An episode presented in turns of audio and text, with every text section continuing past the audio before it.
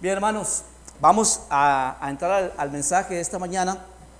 Y cuando el pastor Alonso me mandó el, tema, eh, me manda y me dice que me toca a mí es ese, aprendiendo a perdonar.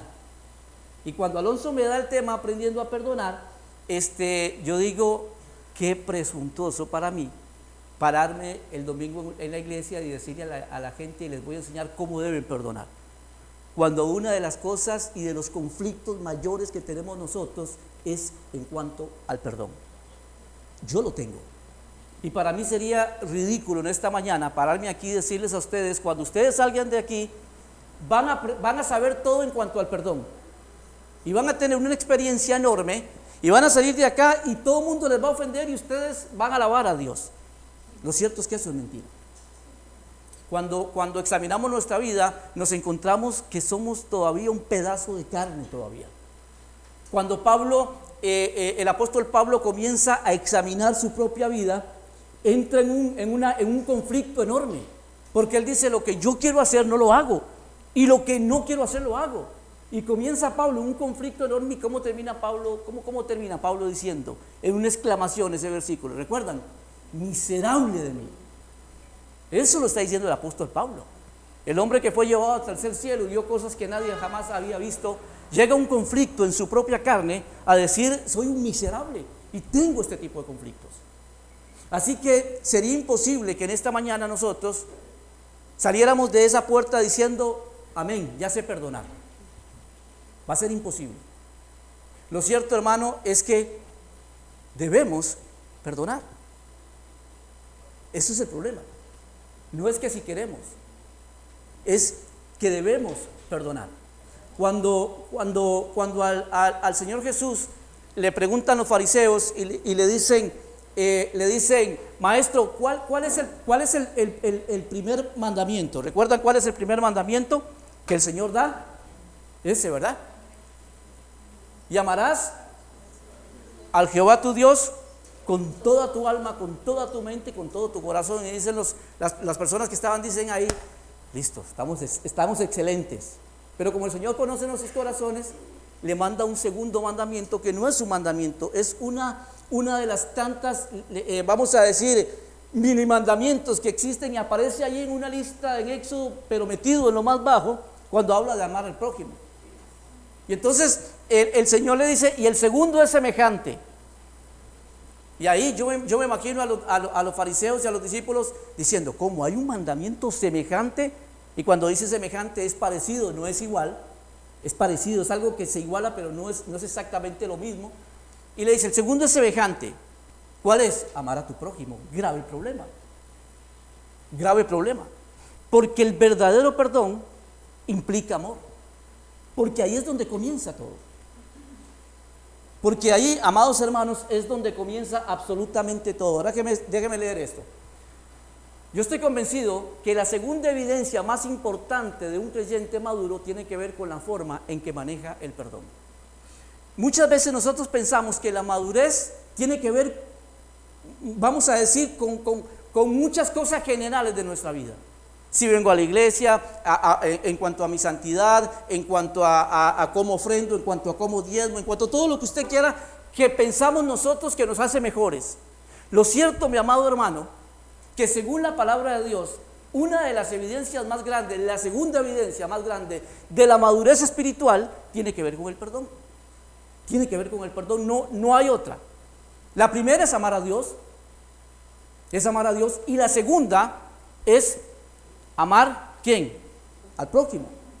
Ahora, hermano, una de las evidencias más grandes que nosotros podemos tener eh, en, cuanto a, en cuanto a nuestra madurez espiritual es la forma en que manejamos el perdón. Eh, yo creo, bueno, en el futuro tal vez Alonso le diga para que lo, bueno, no, le sugiero eh, el tema de, porque vamos a ver el tema de perdonar. Pero tan conflictivo es el tema de perdonar como de pedir perdón. Hay personas tan orgullosas, tan soberbias y tan llenas de orgullo que pedir perdón es la ofensa más grande que ellos pueden tener. El pedir perdón. Eso es orgullo. Ese es otro tema que es tan, tan, tan conflictivo como este. Pero lo cierto es que la madurez espiritual tiene que ver con el perdón.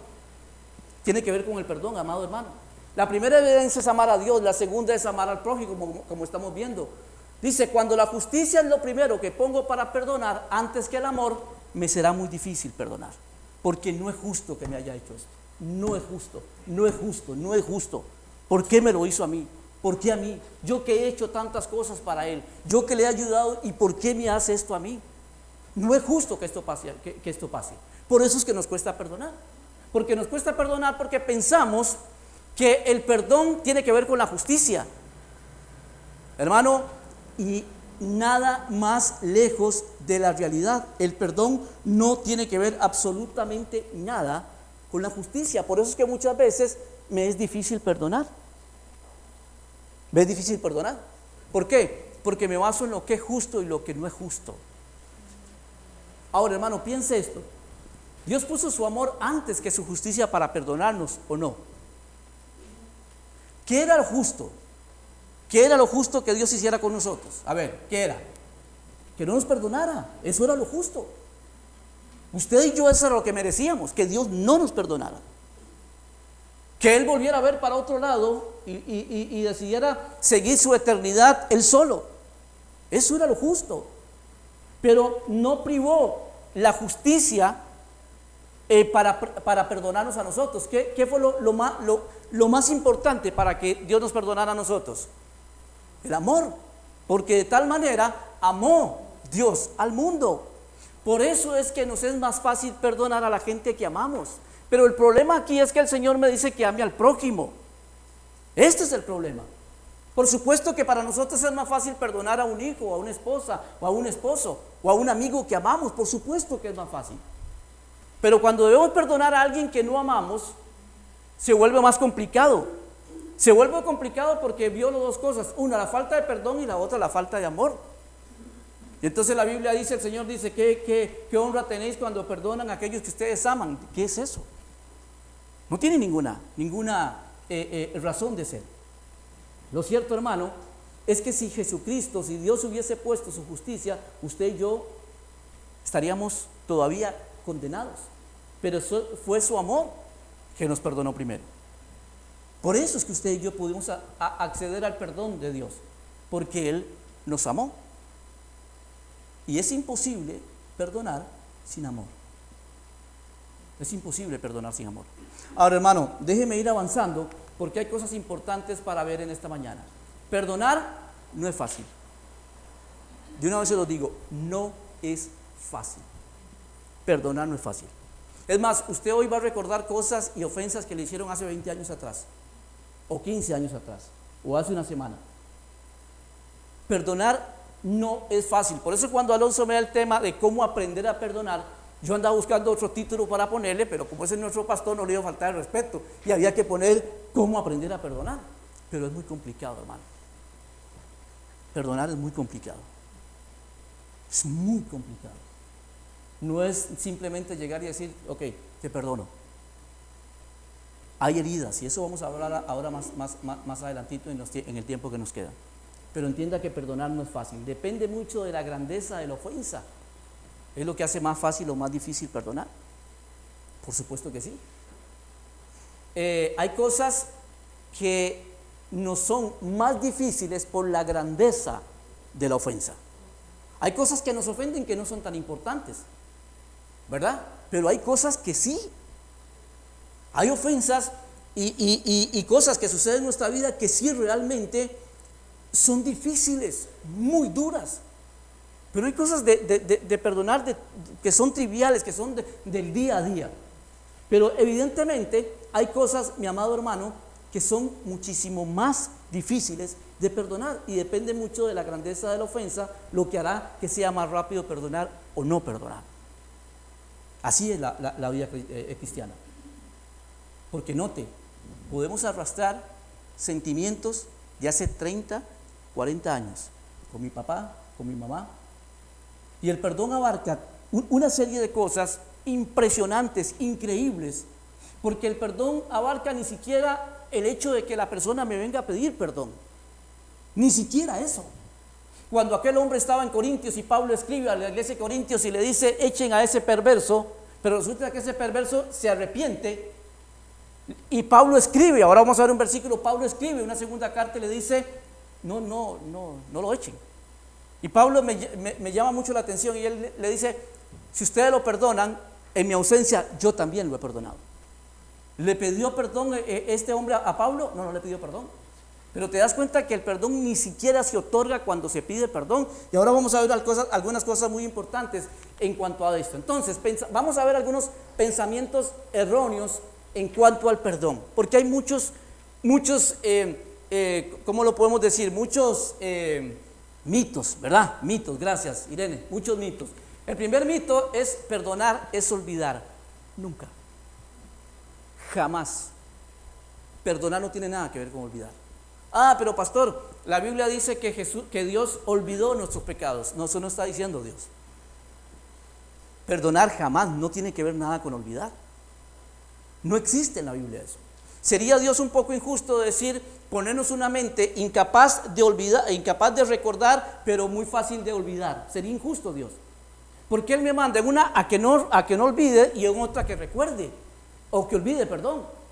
Nos manda a que tenemos que tener cosas en nuestra mente y, nos diría, y olviden las cosas eh, eh, malas. No, no podemos llegar y sacarnos una ofensa y sacarla de la mente y meterla en el escritorio y no pasó nada. No es así como Dios actúa. Cuando Dios dice que Él se olvida, que Él, que él olvida, no, no está diciendo que Él se lo olvidó porque dejaría de ser Dios. Pero por supuesto que Él se acuerda de lo que yo hice. Por supuesto que sí. Pero perdonar, mi amado hermano, no tiene nada con olvidar, absolutamente nada, porque es imposible. Porque es imposible. Si piensas que el perdón es lo mismo que olvidarse de los actos, estás equivocado. Perdonar no quiere decir que se, se borrará lo que se hizo. Perdonar es un eh, perdonar es un eh, eh, perdón, dice, perdonar y olvidar incluso es visto como algo imposible psicológicamente. No me puedo olvidar. Hay cosas que se olvidan. Nos olvidamos de las llaves, nos olvidamos de, apagar la cocina, nos olvidamos de una cita. Todo esto le estoy diciendo cosas que a mí me pasan, ¿verdad? Todos nos olvidamos. Pero, hermano, es imposible olvidar una ofensa grave. Olvidar es un proceso pasivo que necesita tiempo. Necesita tiempo. Claro que sí. Por supuesto que sí. ¿Se puede llegar a perdonar por completo? Por supuesto que sí. Pero eso requiere tiempo. Eso requiere tiempo. Y depende de la grandeza de la ofensa, va a requerir más tiempo. Más tiempo. No es lo mismo abrir la refrigeradora y encontrar que alguien se comió lo que uno estaba guardando ahí, ¿verdad? Y entonces se enoja uno y dice, pero ¿quién se lo comió? Un problema que tenemos ahí en la casa, que se desaparecen las cosas y, se guardan y cuando llegan ya no hay nada. Y todos saben que fue Andrés o Gerson. Ahí están, ahí está la pelea. Se perdió una hamburguesa y todavía no sabemos quién fue. Chancho no creo porque está ciego, no ve. Hermano, perdonar es un proceso, y escuche esto, pasivo, que requiere tiempo. No apresure a nadie a perdonarlo. No apresure. Ni se, ni se eh, ponga mal porque usted todavía recuerda la ofensa. Es un proceso. Es un proceso que va a requerir tiempo. Así que perdonar no tiene absolutamente nada con olvidar. Es imposible. Es imposible, no se puede. Lo vuelvo a repetir, depende de la ofensa, es muchísimo más fácil perdonar y olvidar. Pero hay cosas que nos pueden hacer a nosotros que es imposible. O usted va a acusar y a juzgar a un padre que le violan a su hija y su papá no puede perdonar a su violador. Lo va a acusar le va a decir usted es un mal cristiano porque no lo ha perdonado. Requiere tiempo. Requiere tiempo para eso. Se va a requerir mucho tiempo y de mucha comunión con Dios. Porque eso es importantísimo. La comunión con Dios y el perdón van así, van unidos, pero perdonar no es olvidar. Se necesita un tiempo para esto, hermano. La acción de perdonar puede ocurrir en un instante, sanar la herida es un proceso. Yo puedo decirte a vos, te perdono, sí te perdono. Eso no quiere decir que todo está listo. Eso no quiere decir eso. Perdonar yo te lo puedo decir ahora, ahora te lo puedo decir. Pero el sanar esa herida que nos hicieron va a llevar un proceso. Y muchas veces depende de nosotros cuál largo o corto puede ser ese proceso. Pero si usted todavía recuerda una ofensa de alguien, si, si, usted todavía está luchando con ofensas con personas, entienda esto, es normal. Es normal. Porque no somos robots que nos pueden programar para olvidar. No somos una computadora que podemos sacar un archivo, botarlo a la basura y desecharlo para siempre. No, no somos así.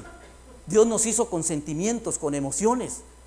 Y parte de eso implica ir acumulando, ir acumulando, ir acumulando un montón de cosas que ahí van a estar por siempre. ¿Entiende? Por siempre van a estar. Así que la acción de perdonar puede ser en un momento, pero va a requerir tiempo, hermano. Y no acelere ese tiempo. No acelere ese tiempo. Dé el tiempo que necesita. Porque perdonar no es te perdono y listo. Ya no hay, no, hay, no hay absolutamente nada que ver. La segunda, si no perdonas como Cristo, no es perdón. Yo he escuchado a personas que dicen que nosotros debemos perdonar como Cristo. Pero pastor, ¿no es cierto eso que dice la Biblia en Colosenses 3:13? Pero acá Colosenses 3:13 que habla que nosotros debemos perdonar así como Cristo nos perdonó, no habla de una igualdad, una igualdad de perdón. Hermano, yo jamás podría perdonar como Cristo me perdonó a mí. Nunca. Yo no podría. Y si usted puede, hermano, dígame cómo hace. Dígame cómo hace. Porque yo no puedo ni siquiera llegar a pensar que yo tengo la capacidad de perdonar como Cristo me perdona. Yo no puedo. Yo no sé usted, yo no puedo. Entonces, cuando estamos hablando de eso, no está, no está hablando de una igualdad de perdón, sino de una igualdad de actitud. Eso sí. Por supuesto que sí. Yo sí puedo tener la misma actitud que Cristo tuvo al perdonarme.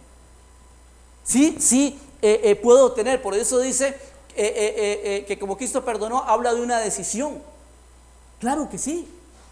Yo sí puedo decidir perdonar. ¿Ven la diferencia? No se habla de una igualdad, no se habla de que yo tengo la capacidad de perdonar como Cristo me perdonó a mí. Estamos locos si pensamos eso. Pero la, actitud de Cristo, la decisión de Cristo de perdonar, de dar el primer paso para arreglar el problema, porque Él fue el que dio el primer paso para arreglar el problema, no fuimos nosotros, nosotros éramos enemigos de Él y Él dio el primer paso, envió a su Hijo para reconciliarnos a nosotros. Él dio el primer paso. De eso es lo que está hablando. De que Aprender a perdonar es dar el paso que nos corresponde para arreglar la situación. Pero no significa que voy a perdonar como Cristo. Porque cuando hables con esa persona que te ofendió y le pedas y, la perdones, vas a recordar la ofensa por mucho tiempo. Es más, cada vez que la veas, vas, vas a recordar la ofensa. Así es. Así es, hermano. Así somos. Entonces, no habla, no quiere decir que... Yo he escuchado a muchas personas apropiarse de este versículo para manipular. Es que usted, usted, usted, usted no, no, no, no es buen cristiano, usted no está perdonándome, usted no me está perdonando como Cristo lo perdonó a usted. Usted tiene que perdonarme así. No está hablando eso. Jamás, no implica absolutamente. El perdón es un acto de, de la voluntad y que no es concedido principalmente porque la persona implicada se lo merece. ¿Entiende? No, no, no tiene que ver absolutamente nada con eso. En cambio, se observa el perdón como un acto deliberado de amor, misericordia y gracia. Usted y yo no merecíamos el perdón de Dios.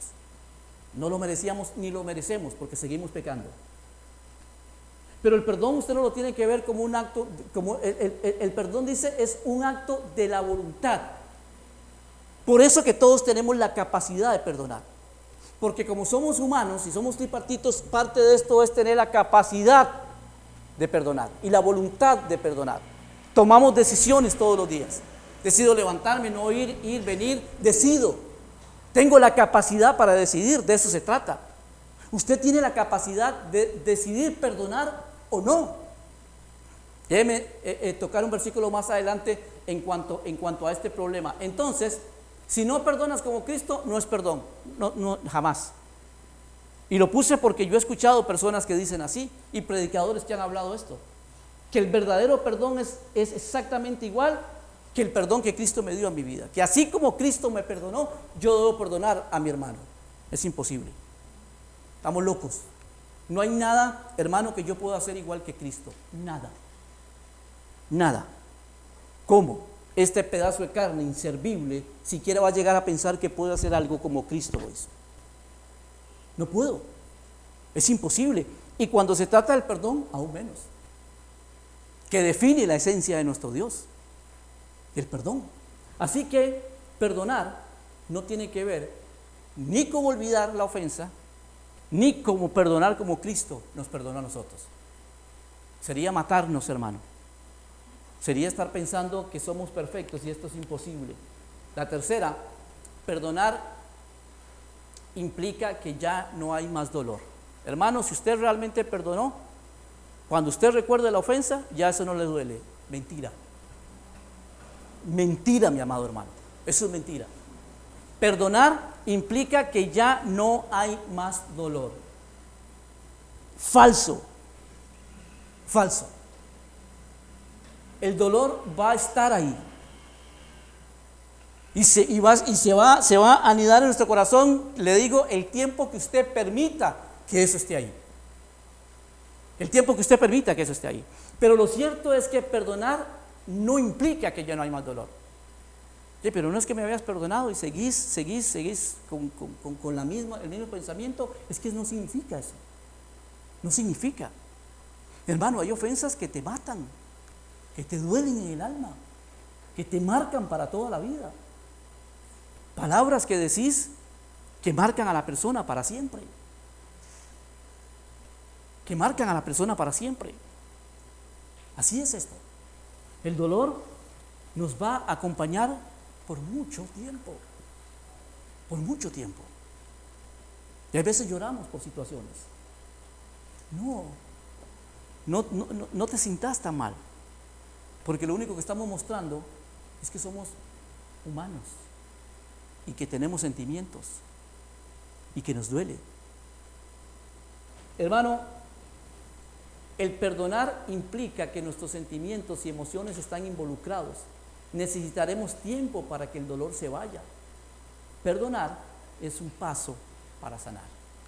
Ahí está la clave. Perdonar es un paso para sanar. La Biblia dice que, no sé si lo puse ahí, este, este mensaje lo llevo haciendo casi mes y medio, dos meses de que me lo da Alonso. Y no sé si puse el versículo, y si lo puse, va de gratis entonces, ¿verdad? Lo repito, pero yo creo que no lo puse. Pero cuando la Biblia dice que el hermano ofendido es como las, los cerrojos de Alcarraz, dice la Biblia. Uno dice, ¿qué es eso? ¿Qué es esa cuestión? Bueno, está hablando de, de una puerta que solo se podía abrir desde adentro, que tenía cerrojos solo desde adentro, no se podía abrir de afuera. El perdonar es un paso para sanar. Somos nosotros los ofendidos los que decidimos abrir la puerta desde adentro o cerrarla. Por eso hablamos que es un paso para comenzar a sanar. ¿Que nos han ofendido? Sí. Por supuesto que sí. ¿Que podemos recordar ofensas de hace muchos años? Por supuesto que sí. Pero recordad esto, perdonar es un paso para sanar. Y esto es muy importante, hermano. Perdonar implica, no implica que el dolor se va a ir, que ya no hay más dolor. No, implica eso. No implica, es imposible que esto suceda.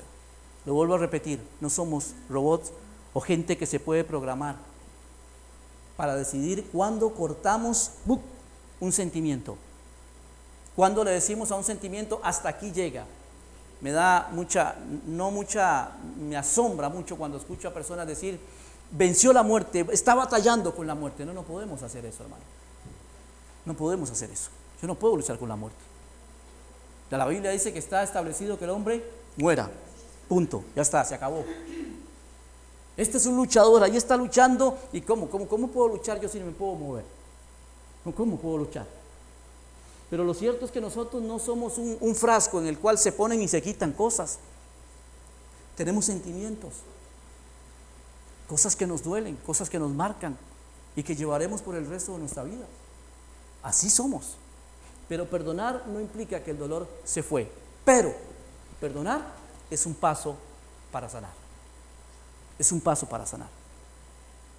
Yo creo que muchos de nosotros necesitamos sanar nuestro corazón, sanar nuestra vida.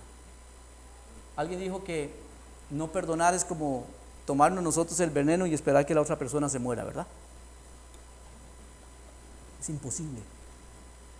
Por eso es importante comenzar a dar el paso para sanar. Y aquí viene ahora lo que trataré muy humildemente de, enseñar para que nosotros por lo menos tengamos un poquito, y eh, eh, nosotros, dije nosotros, pues yo también necesitaba aprender de esta situación, pero aprendiendo a perdonar. Hay algunas cosas importantes que nosotros debemos eh, considerar en esta mañana. Uno, piense más en el ofensor que en la ofensa. Le va a ser más fácil perdonar. Piense más en el ofensor. Déjeme explicarle esto. Déjeme explicarle esto. Hay veces que estamos tan centrados en la ofensa que nos impide ver el arrepentimiento del ofensor. De eso se trataba precisamente lo que hablábamos en 1 Corintios. En 2 Corintios de lo que hablaba de Pablo. Dice, no obstante, ahora es tiempo de perdonarlo y consolarlo. De otro modo, podría ser vencido por el desaliento. Ahora es tiempo. Puse la nueva, la nueva traducción viviente. Dice, no obstante, ahora es tiempo de perdonarlo. Olviden lo que hizo. Olviden que vivía con su madrastra. Entiendan, vean quién es él. Se arrepintió. Eh, tiene una actitud diferente. Pero, pero los corintios estaban tan metidos en lo que este hombre hizo. ¿Cómo es posible que hicieras esto y que hicieras esto? Y se, se sentaron tanto en la ofensa de la persona que olvidaron al ofensor. ¿Se imagina que así fuera Cristo con nosotros? ¿Se imagina que Cristo se, se sentara más en lo que yo he hecho y no en lo que yo soy? Con amor eterno te amado, dice el Señor. Si el Señor se sentara en las veces que yo le, le, ofendo, me faltan todavía millones de cosas para ofenderle a Él. Sin embargo, Él piensa en mí. No piensa en lo que yo voy a hacer. A mí me impacta porque Jesús, Dios, no piensa en lo que yo voy a hacer mañana para bendecirme hoy. Yo encuentro a veces la bendición de Dios sabiendo que yo voy a pecar mañana, pero me la doy. Yo no puedo entender a Dios así. Hermano, entienda que nos va a ser más fácil perdonar cuando vamos a pensar en el ofensor. ¿Quién es? ¿Quién es nuestro ofensor? Una persona por la cual el Señor murió también una persona que tiene el mismo valor para Dios que usted, exactamente igual. Pero hay veces nos sentamos en él. ¿Y cómo es posible que Él me haya hecho yo que sufrí, yo que lo sentamos tanto en el perdón? Nos perdón, nos sentamos tanto en, en la ofensa, olvidamos al ofensor. Es increíble lo que el perdón puede hacer en una persona. Lo puede levantar o lo puede destruir. La falta de perdón. Ahí dice Pablo. Es tiempo de perdonarlo y consolarlo. De otro modo, podría ser vencido por el desaliento. Yo puse esto, es tiempo de perdonar, hermano. Es tiempo de comenzar a dar ese paso hacia la, sanidad. Es tiempo, piense. ¿Quién lo ofendió? Piense. ¿A quién usted tiene retenido todavía en su mano? Y, y déjeme explicarle que la falta de perdón es eso. Te tengo acá. Y cuando quiera te libero. Soy yo que libero. No es así. Pero tal vez haya alguien en tu mente en esta mañana que necesita tu perdón. Y no porque te ha pedido perdón. No porque te ha pedido perdón. Lo vuelvo a repetir. Pablo dijo en este mismo versículo, si ustedes siguen leyendo, dice, yo ya lo perdoné. Él no le pidió perdón a Pablo, pero como ustedes lo perdonaron, yo también lo perdono. No tiene que ver ni siquiera con que la persona venga y me pida perdón. Recuerden, perdonar es un proceso para la sanidad. el cristiano más, permíteme utilizar un término fuerte, más infeliz, es el cristiano que más le cuesta perdonar. Es el que retiene todo. Es el que guarda todo. Es el que más le va a ser difícil perdonar. Es tiempo de perdonar. Piensa en alguien. Piensa quién te ofendió. Ahora, recuerde que estamos hablando de aprender a perdonar. Le voy a decir a Alonso que me dé después el tema de pedir perdón. Aprender a pedir perdón. Pero hermano, estamos hablando de lo que nos toca hacer a nosotros. ¿Quién sigue esperando por tu perdón? ¿Quién? Te hago una pregunta. ¿Quién? Tal vez un amigo, un hermano, un tío, tu mamá, tu papá. Tal vez personas que ya se murieron. Nunca las perdonaste. Por eso lo decimos.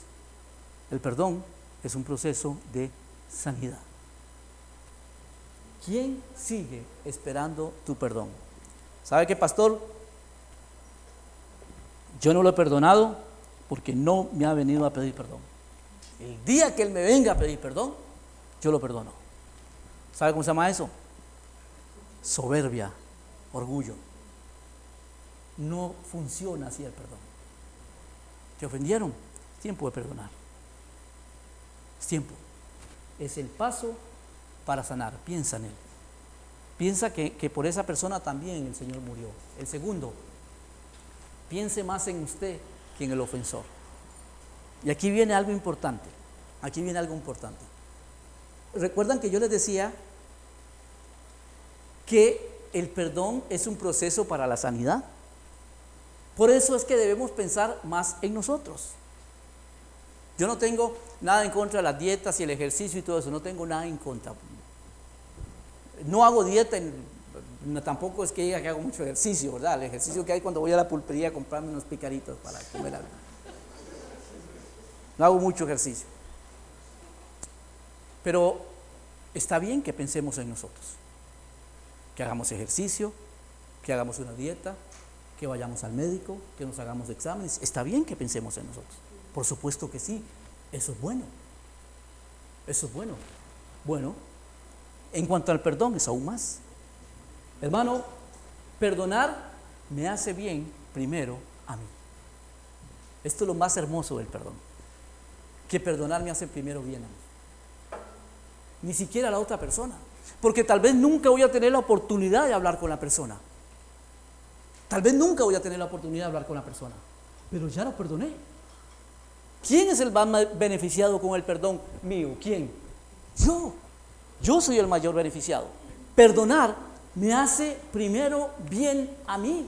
Por lo tanto, si presentas una ofrenda en el altar del templo y de pronto recuerdas que alguien tiene algo contra ti, deja la ofrenda de allí en el altar, anda y reconcíliate con esa persona, luego ven y presenta tu ofrenda.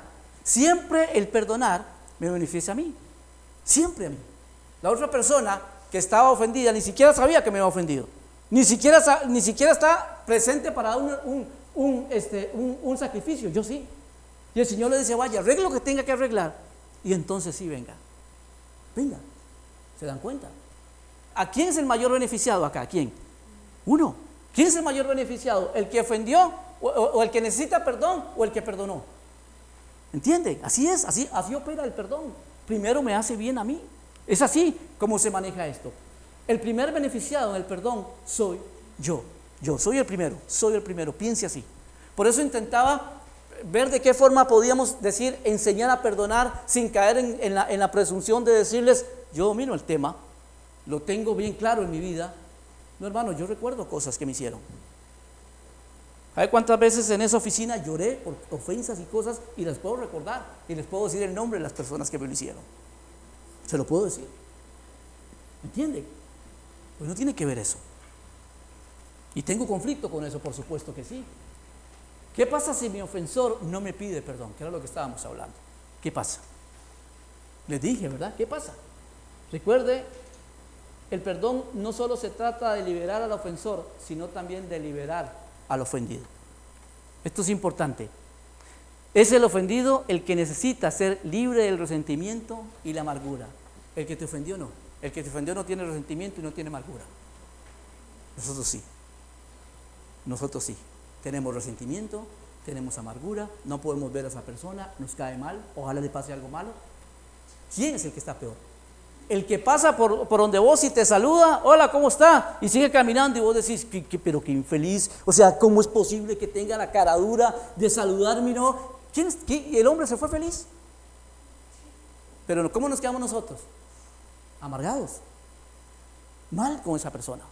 Por eso, mi amado hermano, el perdón se trata de liberar al ofensor, sí, sino también de liberar al ofendido.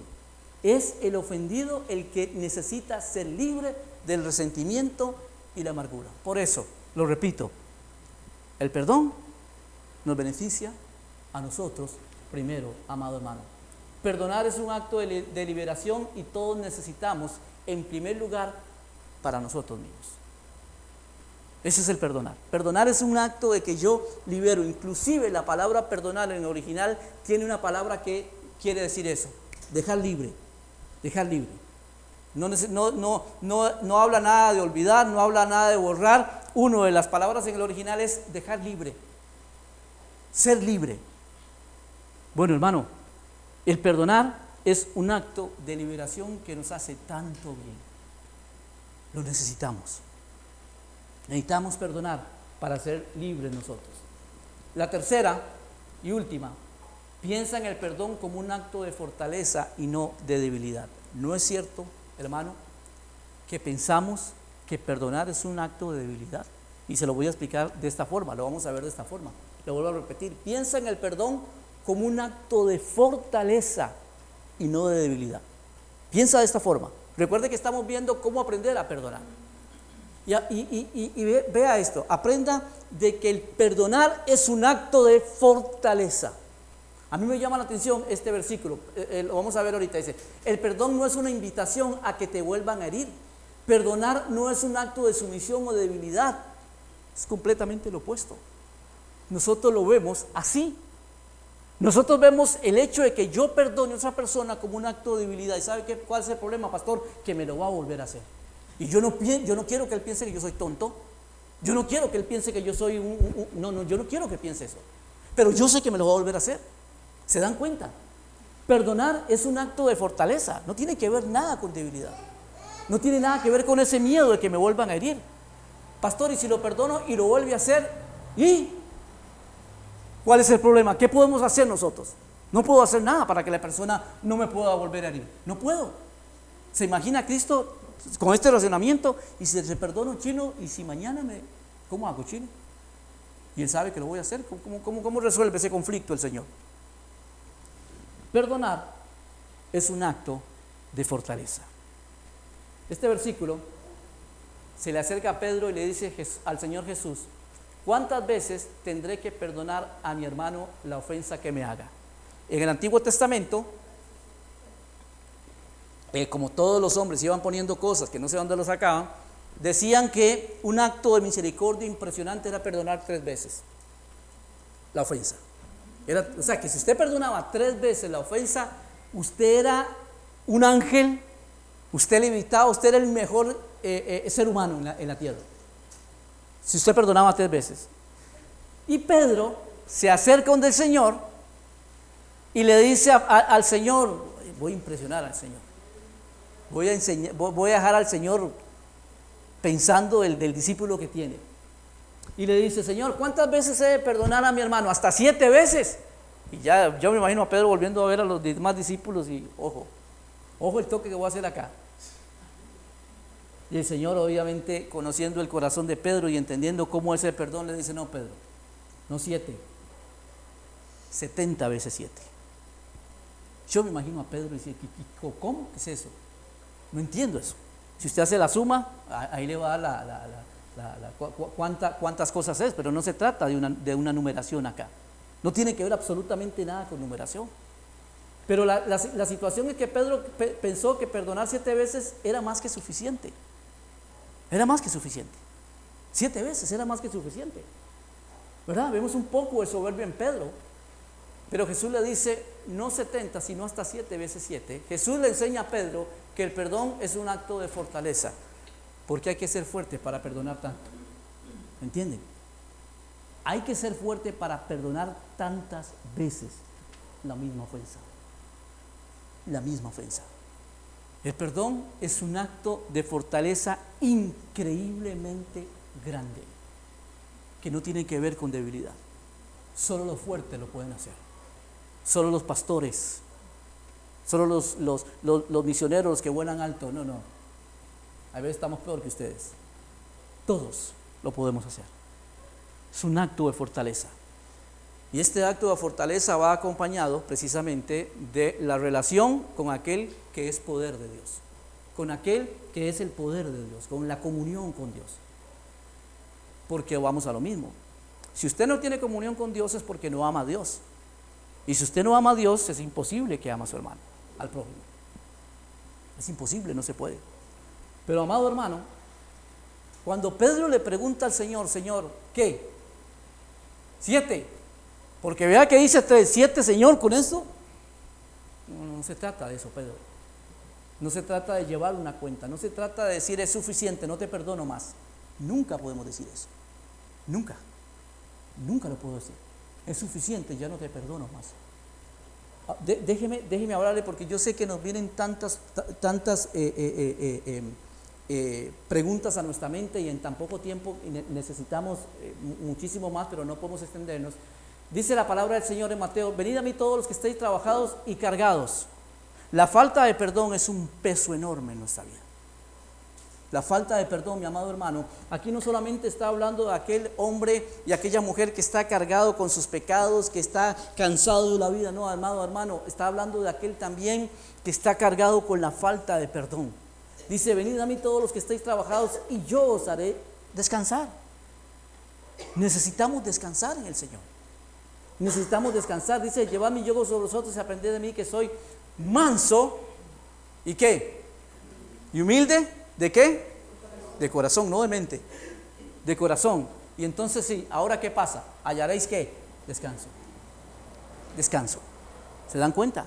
Que el perdón tiene que ver mucho con nuestra paz, con nuestra sanidad y que necesitamos muchas veces venir a Cristo con esto porque estamos tan cargados, tenemos tanta tanta carga de falta de perdón que nos hace nos hacemos lentos.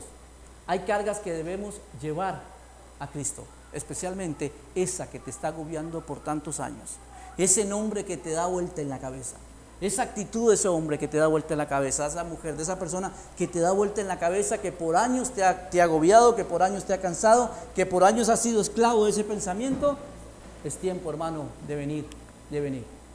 Cargar con el peso de la falta de perdonar hará que nuestra vida sea más difícil y dura de llevar. Muchísimo más. Por supuesto que sí. Hay veces vemos el perdón de una forma equivocada, ¿saben por qué? Porque tenemos una definición equivocada de lo que es el perdón. Que perdonar es olvidar. Que perdonar es perdonar y seguir viviendo con la persona que me ofendió. Eso no tiene nada que ver. Nada que ver. Eh, hace poco hablábamos con un matrimonio, con una situación complicada, y, él decía, es, que, es que vos como sos cristiana, vos tenés que perdonarme y seguir conmigo. No, jamás, eso no es así. Es más, perdonar no significa que una, que una relación se vaya a restaurar, ni siquiera significa eso. Ni siquiera significa eso. Ni siquiera va a significar eso. Que yo, estoy, yo sé que perdoné porque tengo la misma relación con esa persona. No, no se trata de perdonar. No significa que en muchas ocasiones que perdonar significa que vamos a tener la misma relación que antes. No. No se puede. Es imposible eso.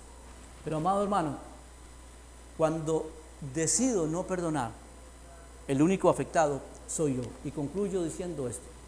Uno, perdonar es un acto de amor, pero también de humildad. También de humildad. Aprender de mí que soy qué? Manso qué? Humilde. Lo contrario de que no sea difícil perdonar es el orgullo, es la soberbia. Número dos, que el perdonar no es una, que, que el no perdonar es un acto de orgullo. Por supuesto que sí. Y por eso les dije, eh, podríamos hablar muchísimo más del tema y ojalá podamos hablar del tema de no perdonar y el tema de no pedir perdón, que es algo complicado. Que somos más parecidos a Cristo que cuando perdonamos. Ahí sí. Ahí sí. No puedo perdonar como Cristo perdonó. pero cada vez que perdono, soy muy parecido a Cristo. Soy muy parecido a Cristo. Y por último, que la demostración más grande del amor es el perdón.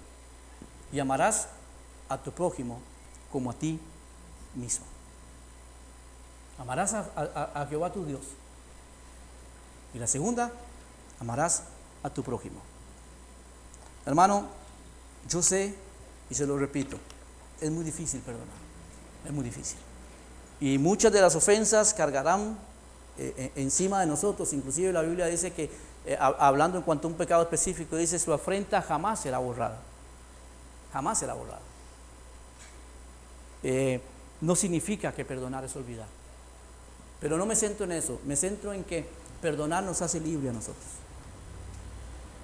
Somos el ofendido es el que tiene la perilla adentro que puede abrir la puerta de la sanidad y la restauración espiritual. Tal vez que tengas que examinar un poquito más cómo estamos en el tema del perdón. Y tal vez ahí esté la raíz de todos nuestros problemas. Estamos tan centrados en la ofensa, estamos tan cargados, que tenemos tanto rencor, tanto odio, tanta, tantas cosas que, que cargamos en nuestro corazón. Saben, hoy en la mañana cuando pensaba en esto, pensaba en mi familia, mi papá, mi mamá. Mi mamá me enseñó a robar cuando yo tenía seis años. Me llevaba a robar a las tiendas para poder comer. Habían ocho que estaban esperando ahí. Y yo era el único que me animaba, los otros eran cobardes. Íbamos y robábamos a las tiendas. ¿Sabes una cosa? Mi mamá nunca me pidió perdón por eso. Nunca. Nunca llegó y me dijo, ella me decía, chinito, Nunca llegó y me dijo, Chinito, perdón por lo que hice. Nunca lo hice.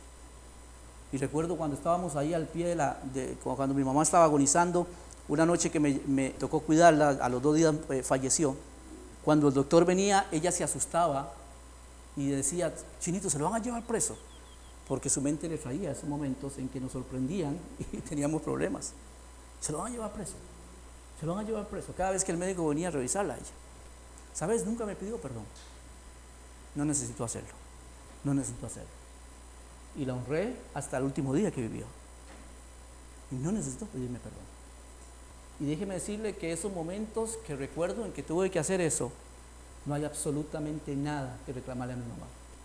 Nada. Eso me hace bien a mí. Porque si yo todavía estaría enojado con mi papá y con mi mamá por lo que me hicieron, no estaría aquí al frente. El perdón nos hace bien a nosotros. Y yo, al igual que usted, tenemos una gran lista de personas y situaciones. Yo también, hermano. Yo también. Pero tal vez sea la oportunidad de comenzar a sanar nuestra vida. Tal vez sea la oportunidad de comenzar a vivir una vida plena, liberarnos del resentimiento, de la amargura, del enojo, de la ira, que nos retienen, que impiden que nuestro amor se manifieste.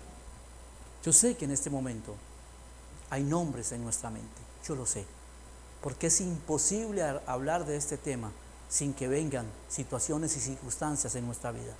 Personas a las que nunca perdonamos, ya no están, personas a las que nunca pedimos perdón y personas a las que simplemente no hemos querido perdonar porque no quiero. Hermano, los únicos afectados somos nosotros.